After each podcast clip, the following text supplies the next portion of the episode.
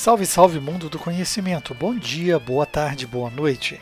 Esse é mais um podcast do Medicina do Conhecimento, ciência e informação a qualquer momento, em todo lugar. Eu sou Pablo Guzmão, anestesiador, e como compartilhar é multiplicar, seguimos com um podcast sobre radiação na sala operatória. Aproveito para te lembrar que é muito importante o seu feedback Dê seu like, suas estrelas, seu joinha onde escutar. Você escolhe o Medicina do Conhecimento nos players Spotify, Deezer, iTunes, SoundCloud, Google Podcast, YouTube e mais outros vários agregadores de podcast.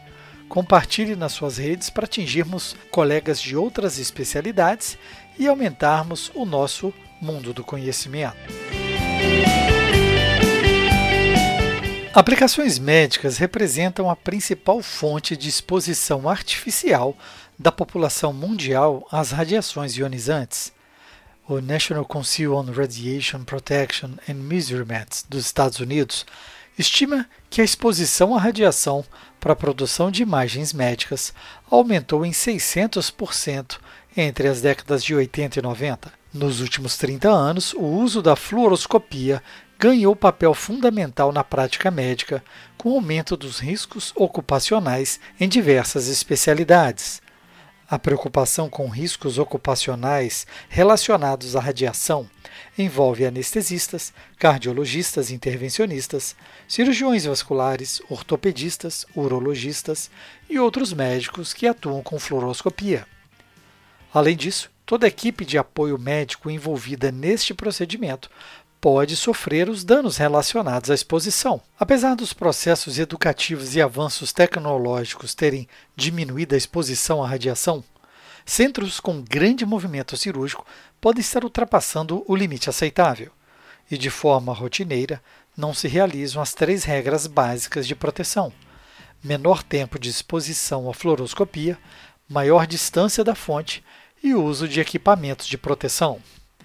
Em recente pesquisa sobre avaliação do uso de equipamentos de proteção individual contra a radiação, evidenciamos que a totalidade dos entrevistados da especialidade anestesiologia se expõe à radiação durante seus procedimentos anestésicos, alguns menos de uma vez por mês, mas a maioria até uma vez por semana. Os participantes relataram utilizar o avental de chumbo sempre em apenas 43% das respostas, sendo mais comum entre os médicos acima de 50 anos, e raramente ou nunca em 15%, considerando todas as idades.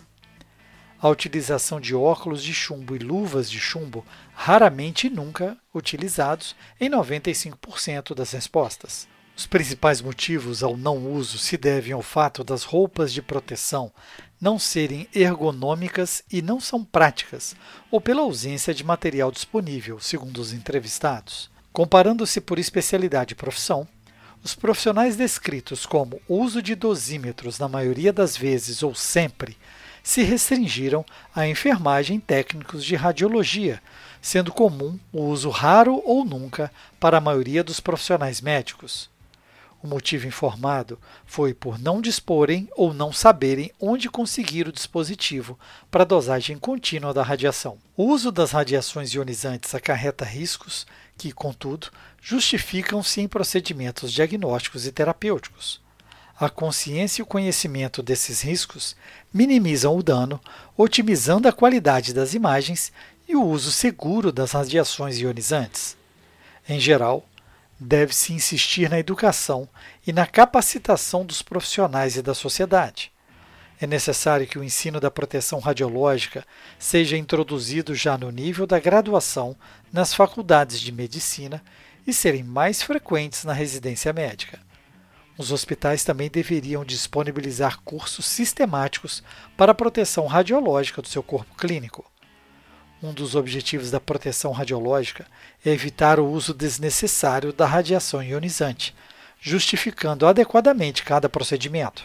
Esse princípio estabelece que a exposição à radiação deve produzir um benefício suficiente para compensar o dano que a radiação possa causar. Todos os indivíduos que participam do procedimento intervencionista devem dispor dos elementos de proteção pessoal.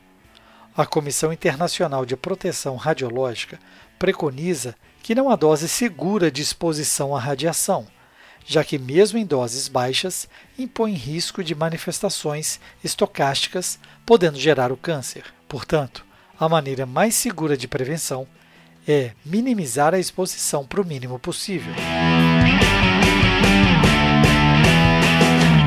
Durante seu lazer, fitness, deslocamento para o trabalho ou para casa, escute a rádio web Medicina do Conhecimento pelo link www.medicinadoconhecimento.com.br. Escolha sua plataforma e ouça mais podcasts. Você pode entrar em contato pelo site e sugerir o próximo tema. Fique ligado nas redes sociais, Twitter, Facebook e Instagram, Medicina do Conhecimento. Afinal, compartilhar é multiplicar.